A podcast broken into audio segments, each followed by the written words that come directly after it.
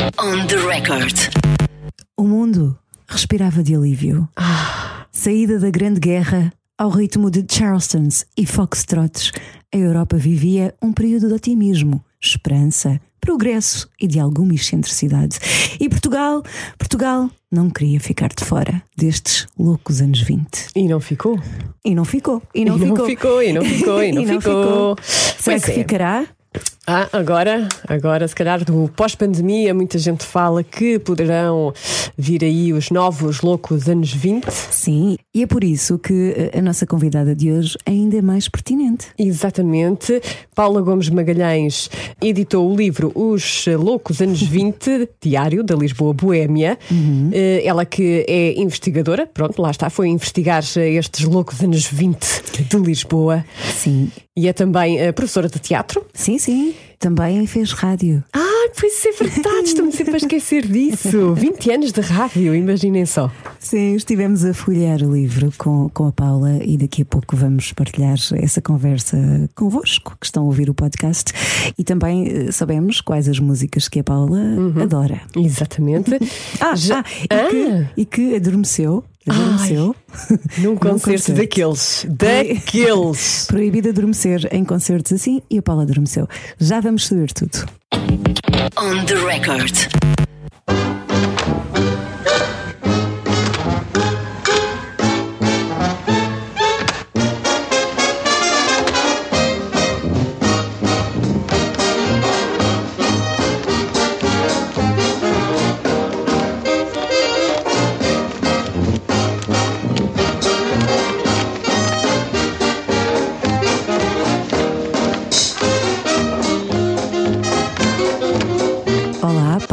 Paula. Gomes Magalhães. Hoje temos uma escritora, Ana. Sim, investigadora, atriz, tantas coisas. Olá. Bem-vinda. Olá, olá. Bem disposta? Bem, bem disposta. E, e não só, porque há aí qualquer coisa relacionada com a rádio. 21 anos. Verdade, pois é. 21 anos, é verdade. Antes de falarmos do livro que te traz aqui, fala-nos dessa experiência. Por onde é que andaste? Olha, comecei nas rádios pirata. Oh, Ainda, vejam bem. Ah, essas coisas aconteceram, não é? Nesses tempos, já tenho alguma idade e, portanto, ainda sou do tempo das rádios pirata. E, e- e onde eu vivo, no Barreiro. Ah, existia pelo menos essa, essa rádio, a Sul e Sueste, e lá fui parar. ah, via a professora de jornalismo da escola e pronto, e assim, e assim continuei e enveredei por essa, por essa via. Foi também ah, a área que escolhi para a minha formação, que foi comunicação social, e, que durante muitos anos eh, trabalhei em rádio, em várias rádios depois. E depois cheguei, sei lá, aos 30 e tal e decidi mudar de vida.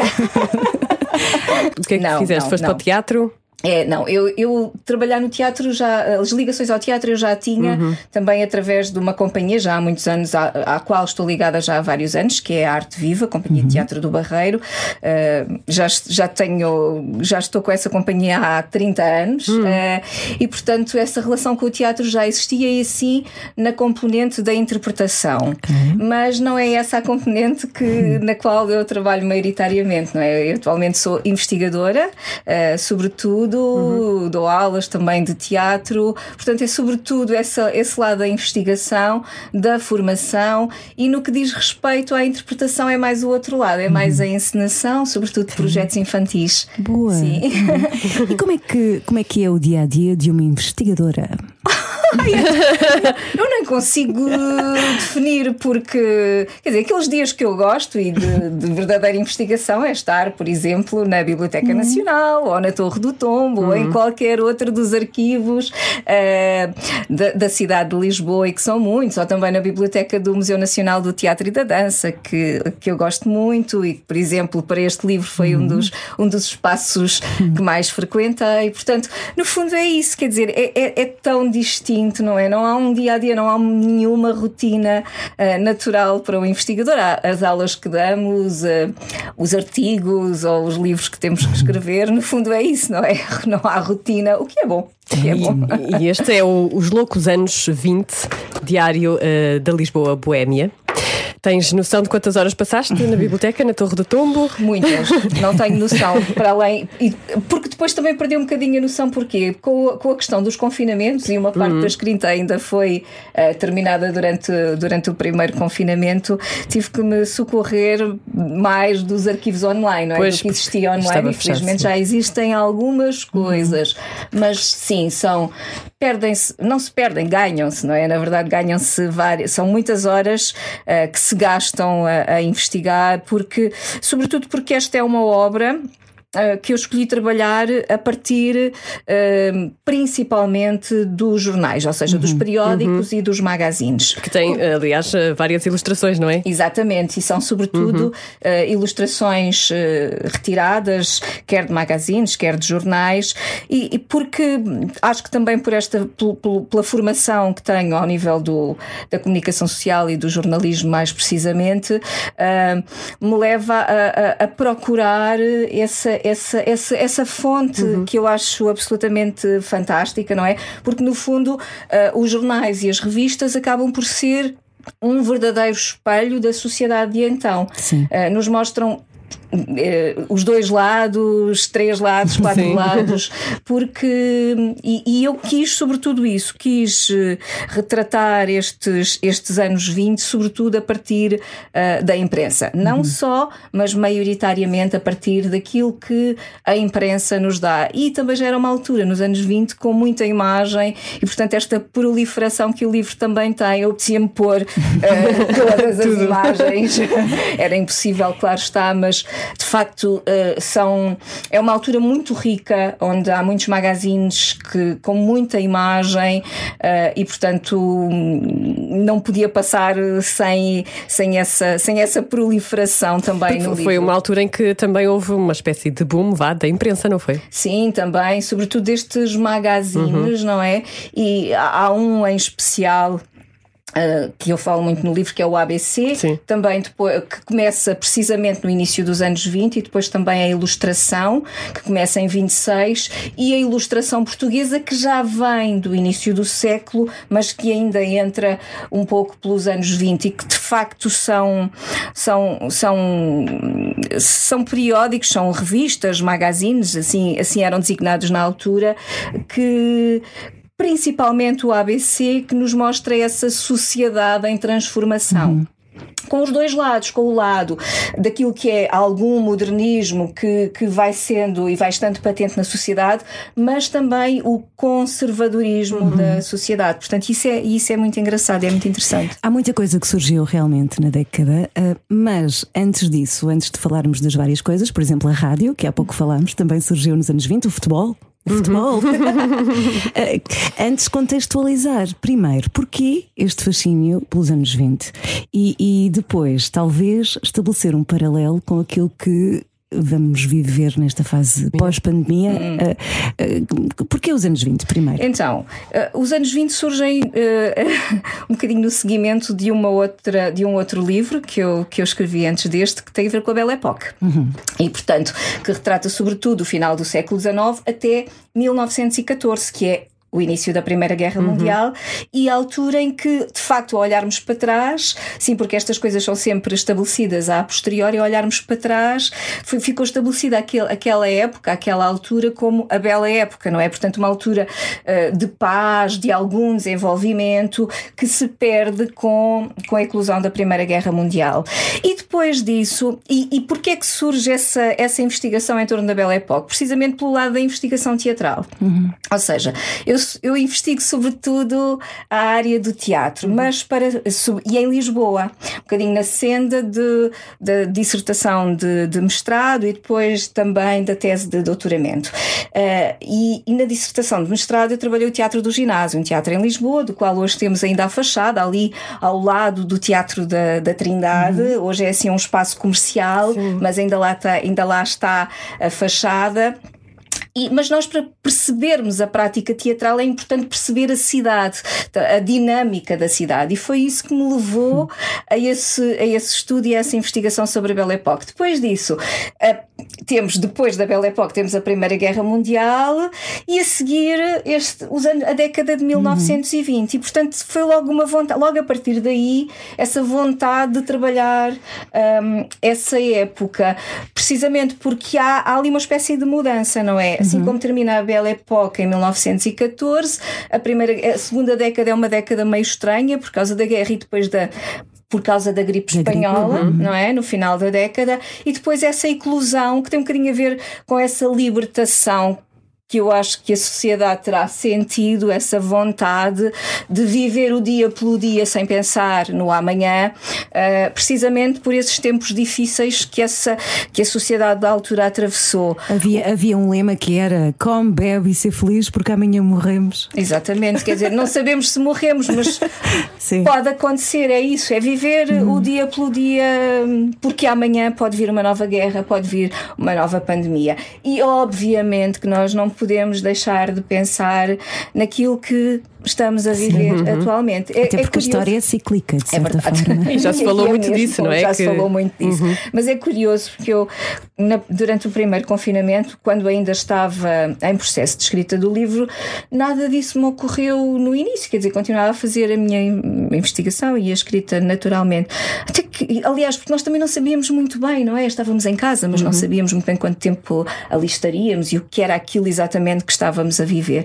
A partir de uma certa altura, quando começamos a perceber que vai ser duro e que vai ser difícil, comecei a fazer esse paralelismo de pensar, bem, depois disto vamos ter os nossos loucos anos 20 e acho que já tivemos uma pequenina amostra disso no dia 1 de outubro, por exemplo, uhum. embora ainda estejamos aqui um bocadinho vai não vai, Sim. não é? Muita gente ainda está, portanto ainda não sentimos que seja possível essa libertação total, mas acho que que muita gente tenderá a viver o dia a dia quando isso for possível, dessa forma um bocadinho mais desbragada, precisamente por isso. Assim, bem, vou, mas é divertir-me hoje, porque quem sei lá se amanhã nos mandam outra vez para Sim, casa. talvez os mais jovens eh, tenham sobretudo, feito isso, não é? Sobretudo, sobretudo, uhum. sobretudo os mais jovens. E, ironia das ironias, eh, também estávamos a viver eh, crises políticas, uhum. creio eu, mudança uhum. de. Sim, quando falamos nesta coisa do, do, dos loucos anos 20, é verdade. Este é um livro que fala sobretudo da, da boémia, não é? Da uhum. sociabilidade. Mas é verdade que isto era uma sociabilidade apenas para alguns. Sim, é? Porque, só nos centros, talvez. Sim, era muito, era muito restrita a uma elite com dinheiro, uhum. não é? Uh, na verdade, porquê? Porque o país atravessava uma profunda crise política, económica, essa não é cíclica, essa é quase Vários governos, não é? Houve vários governos. vários governos apenas num uhum. ano. Portanto, economicamente era um país absolutamente arrasado uhum. à beira da bancarrota, com escândalos, com uma questão uhum. do, do, do, Alves dos Reis, quer dizer, portanto, é, é, a situação não era nada, nada agradável. Portanto, quando falamos neste nesta boémia e nesta sociabilidade que alguns faziam, atenção. Era só claro. para quem podia, é não é? Podia, uhum. Na verdade, quem podia uh, pense, não pensar no dia da manhã porque não precisava de se matar a trabalhar. Uh, Exato. Durante... Houve, houve, uma passagem aqui que me surpreendeu, não sabia, confesso, que se imprimia dinheiro uh, sem. Pronto, imprimia-se. É, é, exato. Porque sim, não é? Alves que fez. Sim. sim, mas isso era de facto eram tempos extremamente uhum. conturbados em que não havia muito controle a vários níveis e, portanto, quem, quem sofria na pele todas, todo, esse, todo esse, hum, digamos, desentendimento Sim. e desorganização era a grande maioria da população. E esses não, não andavam nestas, nestas boémias. Até porque havia muita gente que nem sabia ler, não é? Muita gente nem sabia Exato, ler, sim, né? sim, Nós sim. tínhamos ainda uma, um país. E bom, estamos a falar, e sobretudo estamos a falar de Lisboa, porque se, uhum. se estendermos essa análise ao resto do país, uh, é ainda mais dolorosa uh, a situação e aquilo que era a vivência da altura. Mas vamos uh, talvez centrar então nesta boémia de Lisboa Lisboa, da cidade de Lisboa. Como estávamos a dizer há pouco, aconteceu muita coisa, houve a rádio, houve a primeira Miss. É verdade. Quem foi? Quem foi? Década- Ai, agora nem me lembro de cor. Por acaso Temos que também não me temos que lembro. ir, Temos que ir. E eu agora vou precisar de ajuda porque Ai, agora. estou sem os óculos. Estou sem os óculos porque a rádio não pede. Olha o que eu fui perguntar. Não, não faz mal, porque não me lembro do nome de. Mas ela está aqui num. Eu creio que foi inclusivamente representar Portugal, não foi? Foi, mesmo? sim, sim. Ah, houve, ah, foi representar ah, Portugal no concurso internacional da Miss ah, Mundo e, portanto, é engraçado porque é no fundo também essa, essa, essa libertação.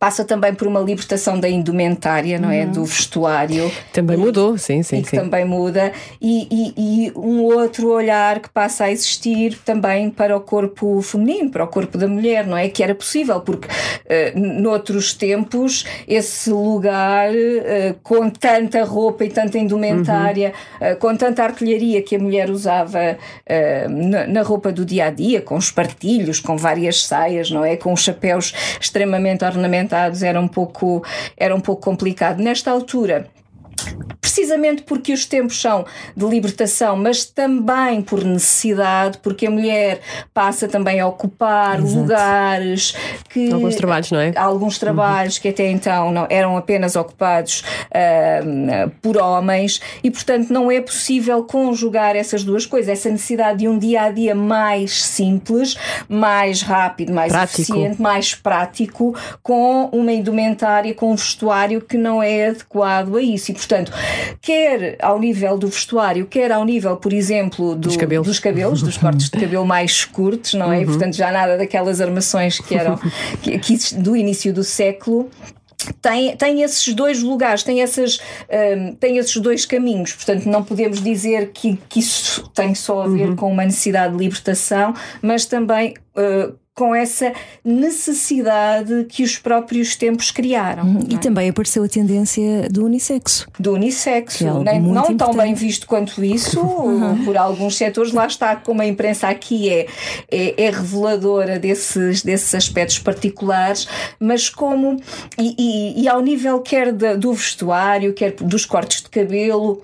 Quer dessa tendência unissex eh, também do, do vestuário, é muito engraçado como a imprensa de facto nos mostra quer o lado daqueles que sim, que estavam de acordo e que aceitavam, quer o lado daqueles que não viam nada com bons olhos essas, essas transformações que eram muito grandes, não é? Portanto, porque colocavam, sobretudo naquilo que tem a ver com, com, com o lugar da mulher, colocavam a mulher, eh, era um, um- lugar de. hum, criava algum desconforto à- à- ao setor masculino, quer, quer me parecer, não é? Portanto, porque de repente a mulher começa a ocupar lugares anteriormente apenas ocupados por homens, começa a usar roupas Calças, mas- sim. masculinas, A conduzir. conduzir, eh, automóveis e, portanto, tudo isso é, um, é uma espécie de, de ameaça, talvez, não é?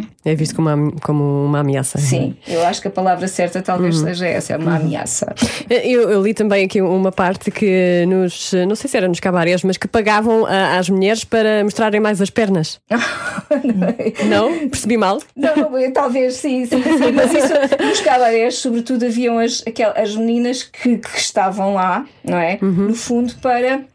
Nós percebemos esta ambiência que é estar para fazer com que os clientes gastassem Claro. mais dinheiro e, portanto, tudo podia ser passível de com mais uns trocos acontecer, Pois. não é? Eh, inclusivamente algumas, portanto, é- é- esta- estas raparigas, as, as chamadas papillons, não era? Que eram hum, elementos decorativos que estavam nestes, nestes espaços para, para fazerem com que os clientes pudessem gastar mais dinheiro. A ideia era mesmo essa. Algumas mantinham-se apenas nesse, nesse lugar, ou seja, de fazer com que os clientes fossem gastando dinheiro com o dançar, com o entretenimento. Outras, obviamente, por necessidade, iam bastante mais longe e para lugares menos apropriados. Ah, está aqui, está aqui, eu vou ler. Sim, sim, sim. É. A gratificação de 50 escudos, prometida a quem se atrevesse eh, a entrar Ah, em palco já. sem o habitual figurino, Isso é acabaria por ser depois. Era, era isto. Isso tem a ver com Uh, isso tem a ver com o teatro, uhum. não é? Com então é teatro, as sim. raparigas, as coristas, uhum. nas, sobretudo nas revistas que usavam, uh, portanto, as pernas ao léu são uma sim. coisa bastante recente sim, sim, dos anos 20.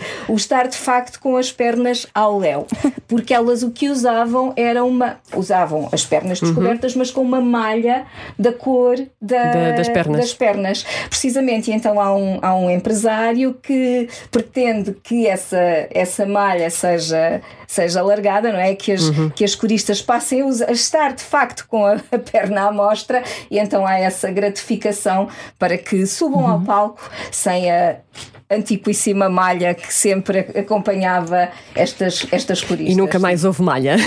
e depois a malha foi-se. Havia também algo muito interessante nesta década que era, era o facto de se reunirem em tertúlias ah, nos cafés. Sim. Ainda hoje temos alguns cafés que, que, lembram esses tempos. Essa é, acho que é das minhas partes preferidas.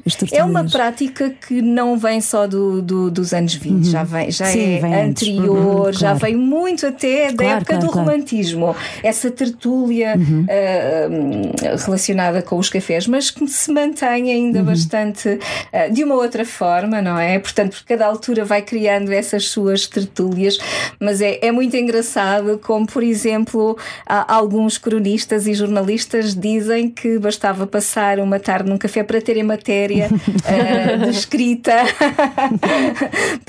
nos jornais. Portanto, bastava frequentar os cafés Sim. que teriam certamente matéria para escrever. É, é, que hoje em dia dizemos, ah, isso é conversa de café, mas uhum. efetivamente, noutros tempos, nos cafés edificavam-se muitas ideias. Sim, sim, e, e muitas coisas, combinavam-se coisas muito importantes. Ah, hoje eu acho que já temos muito pouco isso, já é, ou seja, já é difícil, como dizia aqui, há temos uma amiga, já é difícil uh, ir ao café e tirar de lá alguma coisa para noticiar no dia a seguir, parece-me. Mas nessa altura, sim, ainda era um, um tempo onde a tertúlia de café era muito importante e é, é, é uma prática que de facto vem, vem de outros tempos e que se mantém ainda nos anos 20 e que depois eu acho que se começa de alguma sim. forma a perder. Tem um bocadinho a ver também com o facto de a sociabilidade nos anos 20 se fazer sobretudo na rua, uhum. não é? Em muitos espaços exteriores. O café já era um deles, um que já vem de outros tempos, mas portanto se perpetua nos anos 20. Mas depois temos uma sociabilidade que passa sobretudo na rua e menos em espaços em espaços fechados, embora também nos espaços fechados uhum. Eh, das pastelarias ou dos eh, Uh, ou dos teatros ou dos cinemas. Portanto, estamos a falar sempre de uma sociabilidade muito abrangente, mas que se faz sobretudo na rua e nos cafés e nas esplanadas dos cafés também, uhum. obviamente, não é? E, e, a música? Também houve aqui um. Jazz band. Sim. jazz band, era do jazz. Charleston's também, Charleston's, Foxtrot. Charleston, sobretudo na segunda, na segunda metade dos anos 20, que passa Que é, é uma influência que vem de fora, não é? Todas, uhum, claro. Todas. Vem tu, essa, uhum. é sobretudo, vem sobretudo, é, essa prática vem, vem muito dos Estados Unidos, mas invade uh, os cabarés eh, parisienses uhum. e Portugal e grande parte da Europa, claro, a grande referência é era Paris. sempre Paris, desde há uhum. muito tempo e naquela altura também.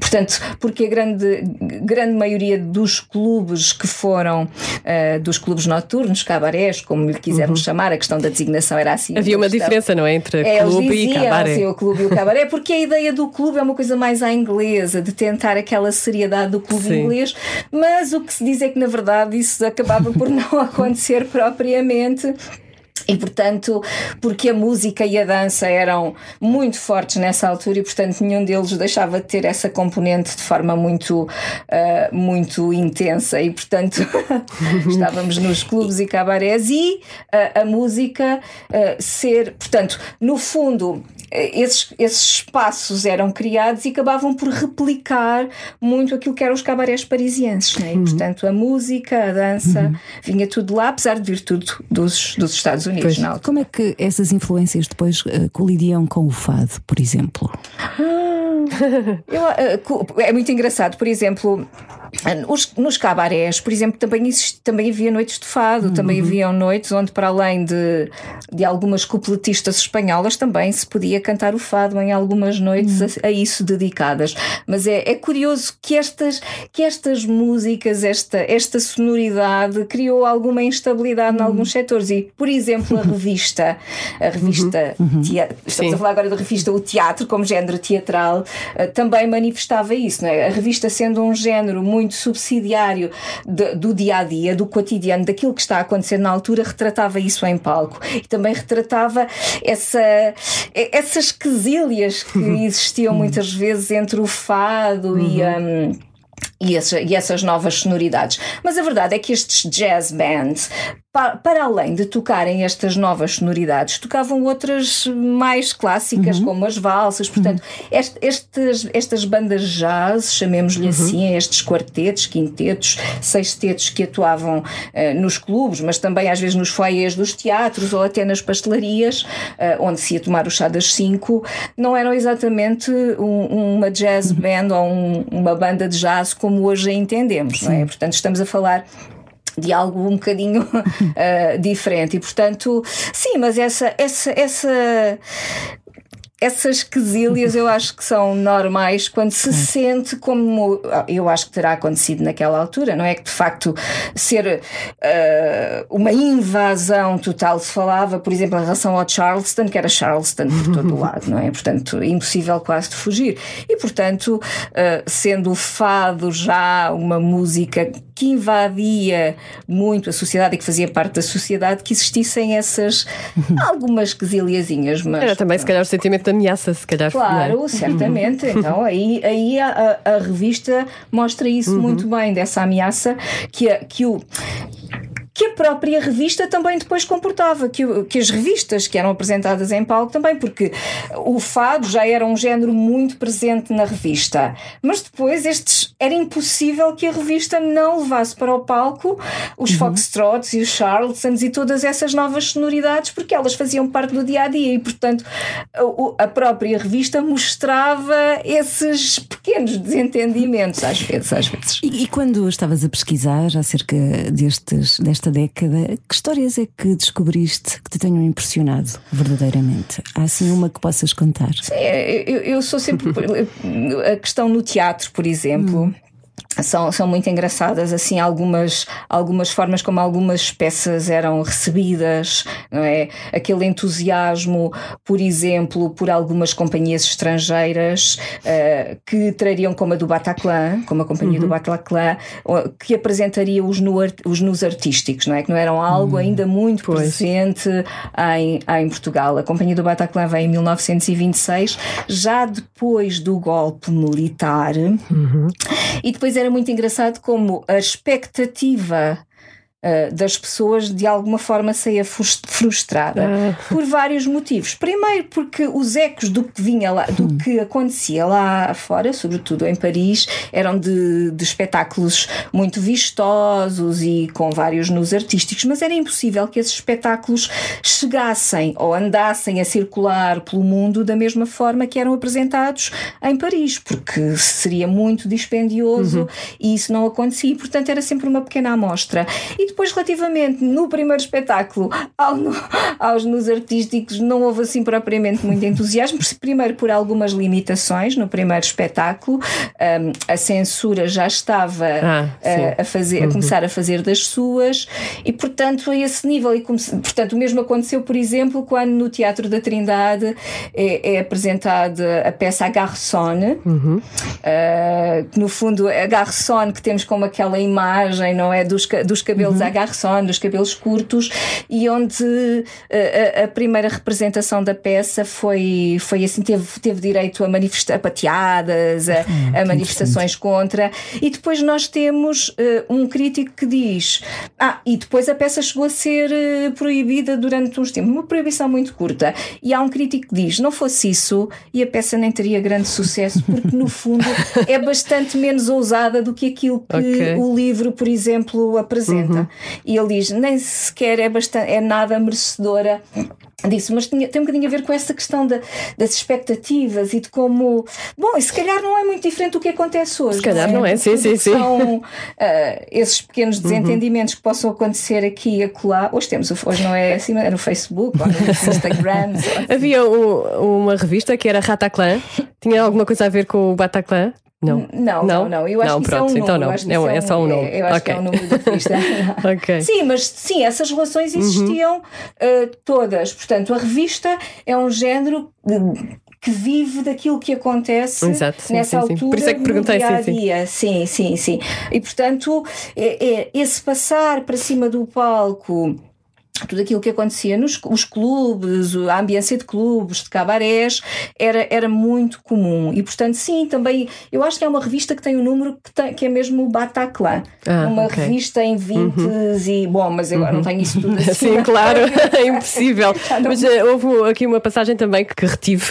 Uh, nesta altura começaram também a surgir em Portugal bailarinos homens a dançar. Sim. Lembro-me do Francis. O Francis, o Francis. O Francis Graça. O Francis Graça foi uh, um, um, bailarino muito importante, uhum. sobretudo pela dimensão que ele, por aquilo que ele, pela transformação que ele operou uh, na revista, precisamente. Uhum. Porque o que é que acontecia? Uh, até. Nós tínhamos as coristas nas revistas e o que acontecia até finais da segunda década, o que essas coristas faziam nas revistas ou nos pés eram movimentações às quais não se podiam chamar propriamente coreografias. Uhum. Isso começa a acontecer a partir de, de, finais da segunda década, início da década de 20, e com o Francis Graça ele cria uma espécie de, uh, de dinâmica e de prática extremamente uhum. intensa um treino, ele passa a, a, a, fazer um treino específico com essas coristas uhum. e, portanto, nós passamos a ter verdadeiras coreografias. E sim, o próprio Francis entrava em muitas destas, destas revistas como, Mas, como foi, bailarino. Foi um início uh, duro, porque ele recebeu vaias, não foi? Ah, isso no foi, no, isso foi, isso foi num, num outro espetáculo, numa, uhum. numa representação do Teatro Novo.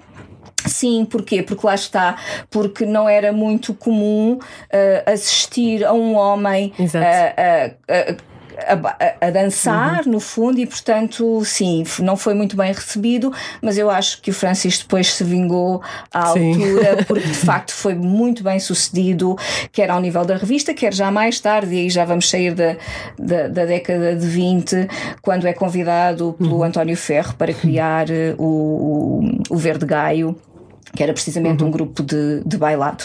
No fundo, tudo o que é novo uh, cria uh, assim sim, alguma, nós não é? Uma sociedade que era sempre muito reticente, pois. que olhava nunca olhava com muito bons olhos a tudo aquilo que fossem uh, novidades. Também foi a década em que Fernando Pessoa conhece a Ofélia. Certo. É, mas eu não ando por esses. não ando por esses caminhos. Não ando por esses caminhos, não ando por esses caminhos. Mas é, não, mas não, é andas, precisamente, não. precisamente. A verdade é que falas desta década de uma forma uh, tão apaixonante e vê-se mesmo que te embrulhaste com, com toda aquela vida e aquele sugar de, até ao tutano, como se costuma dizer, mas teve um desfecho menos bom. Uh, depois disso, dos anos 20, o mundo entrou numa escuridão. Uh, absoluta. É verdade. Isto agita-nos um bocadinho pensar que depois desta vivência até ao limite pode vir, vir aí uma escuridão imensa. É não salvaguardando as, as diferenças, claro. Nós, eu acho que em Portugal não se, não se sentiu exatamente como um, um choque, como um momento de transição brutal. Nós andamos sempre um bocadinho, chegamos sempre um bocadinho Sim. mais tarde a tudo um e também até à própria depressão chegamos um pouco Sim, mais tarde. E à pandemia também. E à pandemia também. Mas o que é que aconteceu? Nós tivemos tivemos o golpe militar em 1926. O que aconteceu é que o refriamento começa logo a partir dessa altura. E não é que deixassem de existir eh, clubes e cabarés, e uh, o que eu acho que foi acontecendo foi um fechamento maior desta, desta sociedade, não é? Uhum. E um refriar uh, dos ânimos. Claro, a grande pressão foi, foi, foi, foi avassaladora em muitos países, cá não, cá não tanto, ou pelo menos não de uma forma tão intensa logo, uhum. logo, uhum. uh, mas eu acho que, nós, que isso aconte, ou não aconteceu também porque esse refriar já, já estava a acontecer cá em Portugal. Uhum não é? Desde 1926 que tínhamos censura Uhum. e, portanto, e depois eh, mais intensificado quando, quando Salazar chega ao poder e depois, já mais tarde, com a instalação do, do Estado Novo, e, portanto, para nós foi. Sim, eu acho que os tempos de escuridão também, durante muito tempo, mas não houve própria. Não foi um. Um final abrupto, não é? Foi eh, um final que foi acontecendo, não é? Os clubes e os cabarés eh, foram fechando, porquê? Porque o que alimentava, muito do que alimentava estes, estes espaços era o jogo, o jogo ilegal, e portanto eh, o controle começava a ser mais apertado, e portanto os espaços iam sendo encerrados, e esse refriar dos ânimos, dos ânimos ia, e, e deixamos de estar tão visíveis na rua e voltamos aos espaços interiores. Não é que não existisse, eu acho que o divertimento existiu sempre, mesmo Sim. nos tempos de escuridão. Mas eh, que lições é que se podem tirar quando revisitamos historicamente o, o que aconteceu? Que lições é que podemos tirar para o futuro? Ui, não sei, Sa- n- não sei. Este- eu não faço nenhuma análise sociológica nem nada disso neste livro, não, não era mesmo a intenção. Eu acho que não conseguimos controlar e acho que vi- os tempos que vivemos hoje eh, são demonstrativos disso, de como eh, há, há coisas às quais não conseguimos fugir, não é? Eh, não conseguimos fugir de uma pandemia, por exemplo. Sim, e, portanto, e, e eu acho que é a mesma coisa, e portanto, eh, vamos, vamos, eh, vamos refriar ânimos eh, naquilo que será a vontade de muitos vivenciarem uma liberdade maior depois disso? Não, não é? Portanto, mesmo que possamos olhar para isto como lições que podemos tirar, depois eu acho que a vida nos diz eh, muitas vezes voltamos a cometer os mesmos erros, muitas vezes volta, que as coisas voltam a acontecer por mais que nós tentemos que elas não aconteçam. Ah, não sei, é, é difícil, é uma pergunta que não é muito O fácil. humano é um ser difícil, É muito difícil. não é? A vida. É difícil. Eu acho que podemos eh, seguir para o, o inquérito sobre as músicas da tua vida. A não ser que queiras acrescentar alguma coisa Sim, que não, sobre o tínhamos Foi bonita a conversa, foi muito tão bom. agradável. Obrigada. Quer dizer, muito podíamos bom. estar aqui o resto todo. Sim, sim, Claro, claro, há muita coisa, mas eu acho que é é melhor mesmo folhear o livro, Sim. até porque as ilustrações também fazem com que mergulhemos para lá, para esse Uhum. universo. Reparei que há muitas mulheres nas ilustrações, não é? Hum, há aqui uma tendência. São mais giras. Vamos então ao inquérito eh, sobre música, dar aqui um pulinho no tempo, ou não, ou não.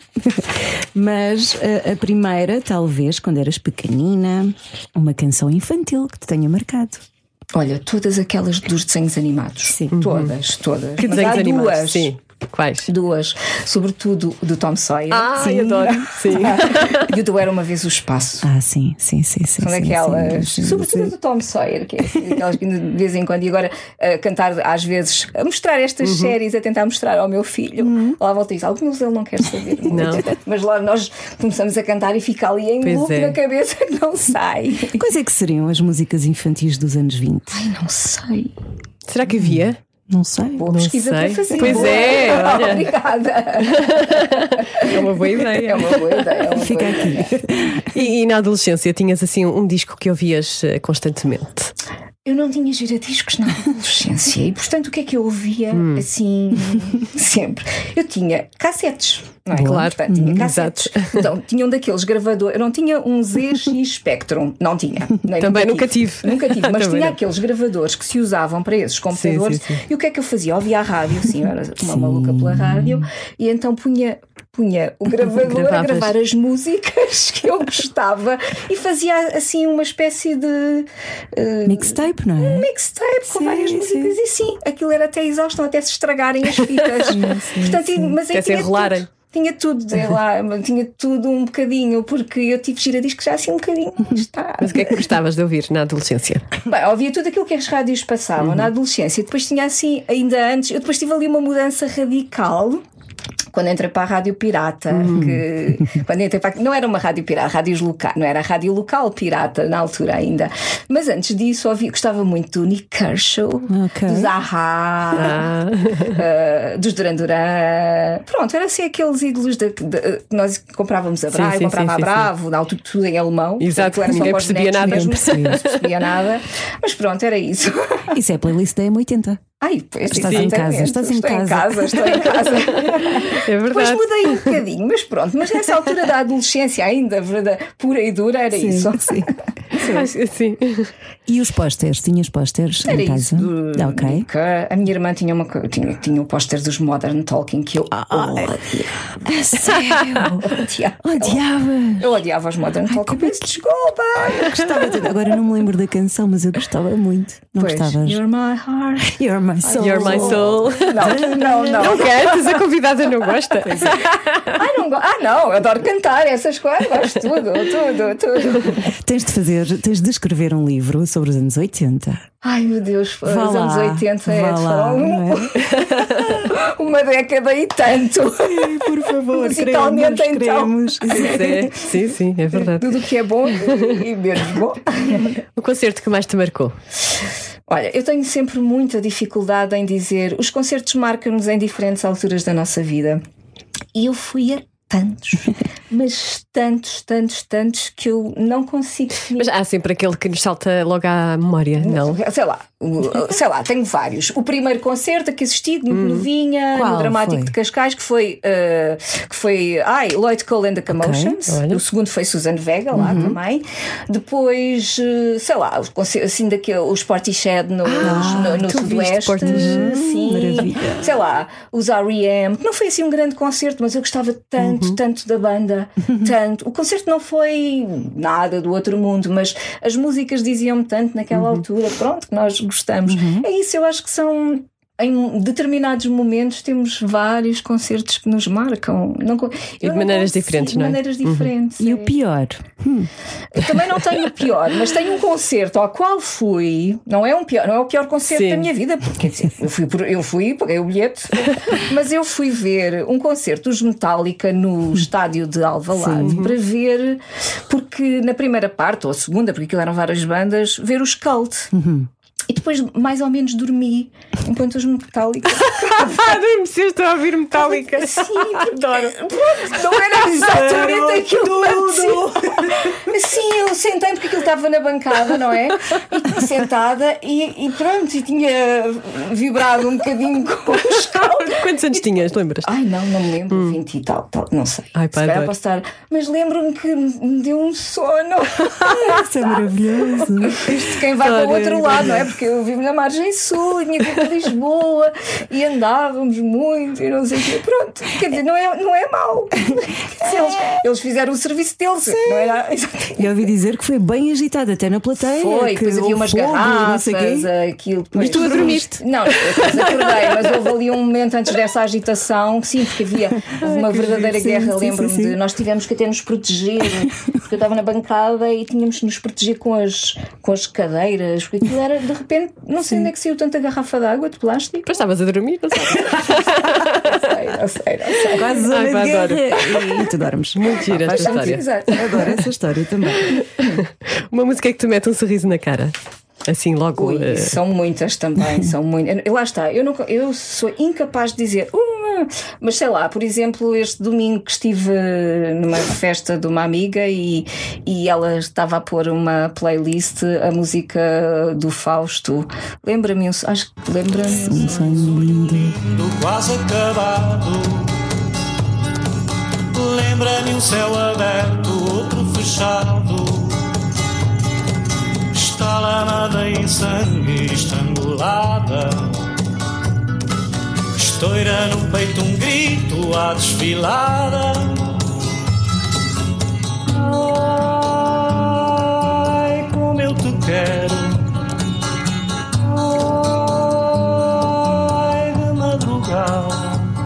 E eu passo a vida a ouvir rádio, portanto tenho muitos risos quando estou a ouvir rádio.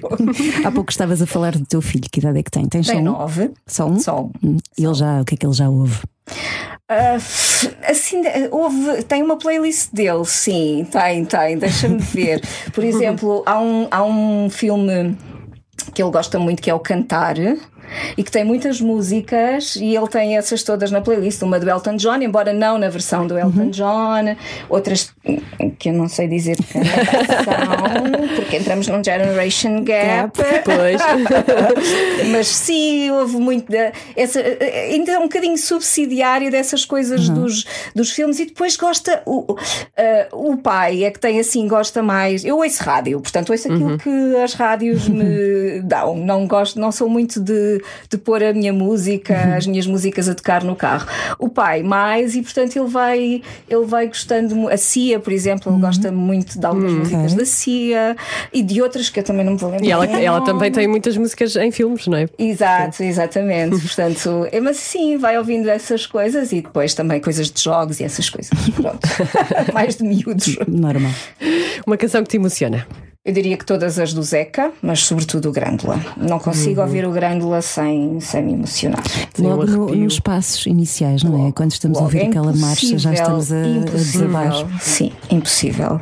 Mas também a canção de embalar. Uhum. Eu acho que grande parte das músicas do Zeca me fazem, não emocionam, mas fazem-me chorar violentamente. mas é bom, é bom. É um jogo. Sim, sim, sim, é uma claro que sim. boa. emoção boa. E és uma romântica. Não sou. Não, Não. não há uma canção romântica que te toque particularmente. Assim, pensar nesse romantismo, acho que não. Mas gosto muito do namoro do Sérgio Godinho. Ok.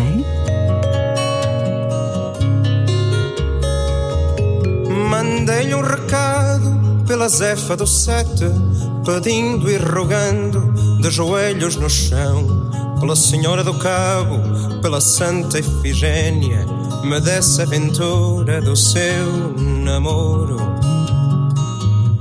E ela disse que não.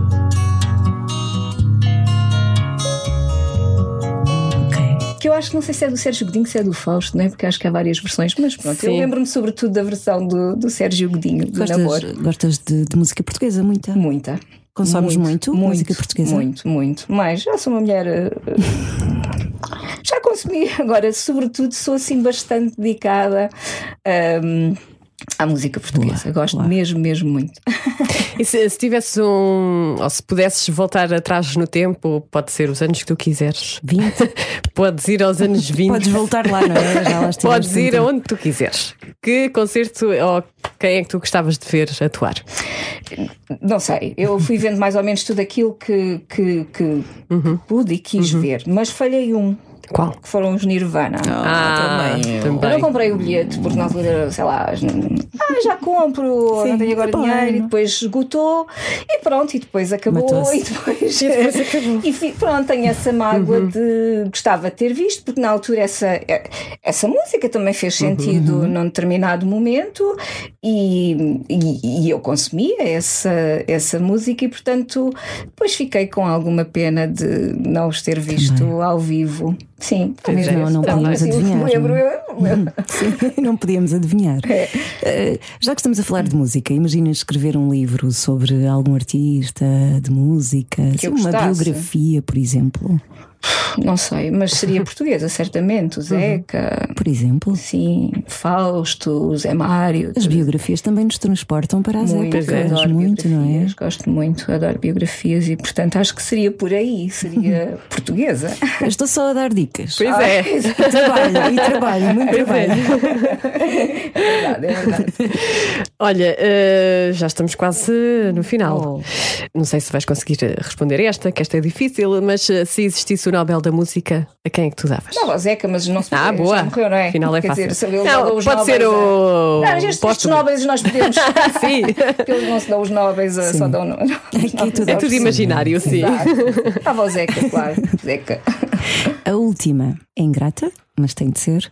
A, a canção da tua vida. Sei que provavelmente não tens só uma. Não tenho. Mas não tenho. eh, uma que te diga. muito. Então é assim, vou dizer, não tenho, não tenho muitas e portanto não, sei lá, o Grândola pode, podia ser uma Podia delas, porque o 25 de Abril acho que de facto é um, é um marco e para mim é mesmo muito importante e passo muito essa, essa ideia da- do sentido de liberdade que nós conseguimos ter e de democracia que vivemos, apesar de com todas as fragilidades que esse sistema tem. Portanto, acho sempre mesmo muito importante. Mas dizer que tenho uma música hum, da minha vida, não tenho. Tenho músicas de facto que vão fazendo sentido em determinados momentos. E posso dizer uma que agora para mim faz sentido, tem a ver com, com o meu núcleo de amigas próximas e, e faz sentido essa que é uma música da Marisa Monte que se chama para as meninas, para ver as meninas. Ai, não, eu os títulos. para ver as meninas é lindíssima.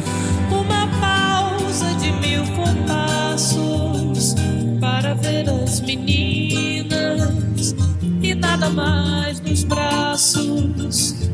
Só este amor assim descontraído. Quem sabe de tudo não fale, quem não sabe nada se cale. Para ver as meninas dos anos 20. Exato. Também serve este livro, Os Loucos Anos 20, Diário da Lisboa Boémia. É muito interessante dar-nos então a visão dos anos 20 em Lisboa, porque no resto do país era um bocadinho diferente. E recorre muito à ilustração. É, é maravilhoso mergulhar e, e- e saber, não é? Como é que as coisas eram, como é que evoluíram ou como é que não evoluíram. Agora estava ali a olhar a Sílvia a folhear o livro Gosto, e ela escreveu algumas notas. Eu também Sim, escrevi eu- notas, escrevo sublinhei também. Eu escrevo muito Como é que tu és com os livros? Ui, é isso mesmo. É isso, não é? Não és contra? Nada, nada. Estão todos riscadinhos, como eu gosto, papel, É, é- é vivermos o livro, não é? papel Pronto. e todos riscadinhos. Olha, já que falas nisso de sublinhar, eu esqueci-me de uma coisa. Eu às tantas deparei-me aqui com um semanário sempre fixe. Eu achei isto delicioso e, Qual é a e página? sublinhei. Página 31. 31. Isto era um semanário mesmo? Era, Chamava-se Sempre, era sempre Fixe. fixe. Sempre fiz. Já existia O fixe pouco já era muito. Era uma imprensa humorística, mas que, que e satírica, giro, não que é? giro, que giro. eh, Através de, sobretudo, de ilustrações, Uhum. tentava cascar eh, os acontecimentos do dia a dia, um bocadinho hoje, como temos em algumas tiras, Sim, não é? sim, sim, Eh, sim. Cómicas nos jornais. Este jornal era tudo Era só dedicado isto. a isso. Olha, muito fixe. É, é- é maravilhoso este livro, madrugadas frenéticas, tertúlias, teatro, cinema, enfim, estou a dizer o, o nome dos capítulos. Há muita coisa para explorar e, e eu acho que fica aqui uma sugestão para o livrinho de cabeceira. Eu acho que sim.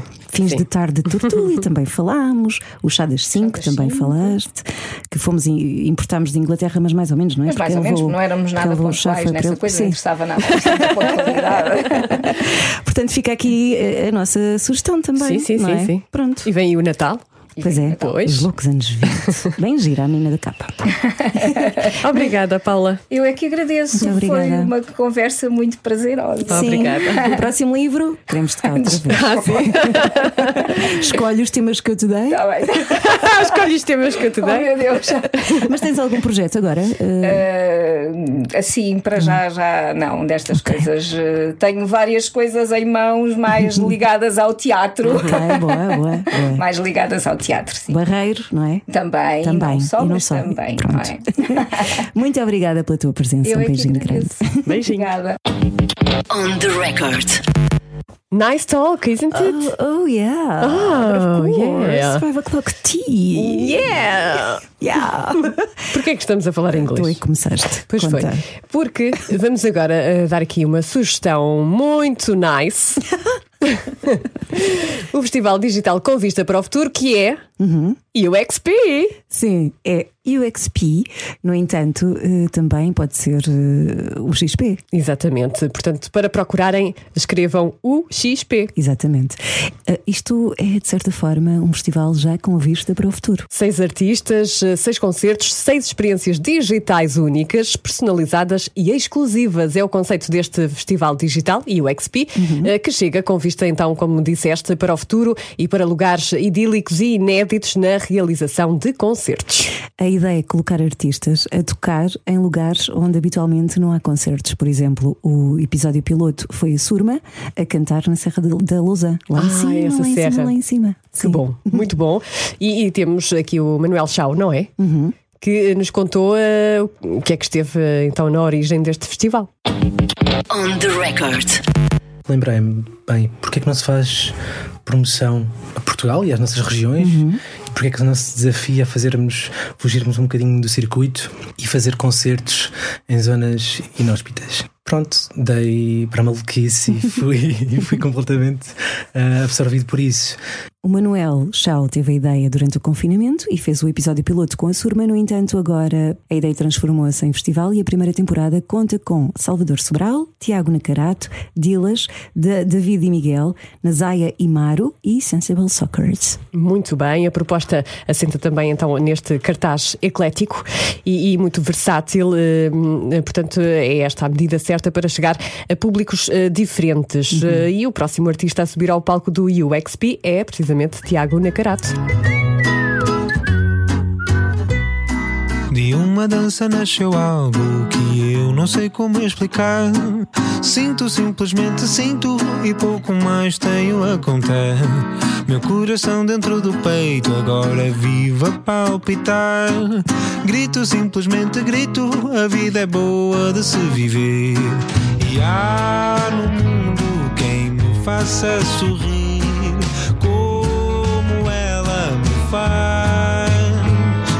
primeira transmissão está marcada para o dia 7 de novembro às 21h30 e na primeira transmissão há a oportunidade de trocar ideias com o Tiago Nacarato. E há um cuidado eh, extremo na gravação dos concertos e também na produção, tudo em alta resolução para parecer um episódio de uma série eh, com essa Uau. qualidade, claro. Sim, ah, já dissemos, mas volto a dizer que Salvador Sobral está no cartaz. O primeiro episódio foi com o Salvador, a atuação ainda está disponível e eh, o, o Manuel fala eh, da reação do Salvador quando viu o vídeo. Por exemplo, o Salvador Sobral, como no último episódio, estar, ele estava completamente um, a estrear-se neste, neste, neste modelo e foi muito interessante porque Ficou encantada. pois. Ficou, foi. Estava a ver o vídeo pela primeira vez. eh, tínhamos público de muita gente de Portugal, de França, Bélgica, Holanda, Bulgária, Pois é, Alemanha. isso, é que também abre as portas lá e para abre as fora, portas lá para fora. Ora, e os bilhetes têm eh, o preço único de 10 euros, eh, dão acesso a todos os concertos eh, que serão disponibilizados para visualização ao vivo, com a possibilidade de, de interação com os artistas, bem bom, durante as primeiras transmissões. Sim, também há entrevistas, vídeos com behind the scenes uhum, e dizer que os bilhetes podem ser adquiridos no site da plataforma e falta dizer o sítio onde ver isto tudo. Que é? que é stage.uxp.live ou então stage.uxp.live. Exatamente, uma Para quem- versão inglesa e uma versão, uma versão portuguesa. Para quem não perceber, UXP é UXP. É mais fácil chegar lá, se calhar. UXP, UXP, meant to be flying. beijinho. On the record.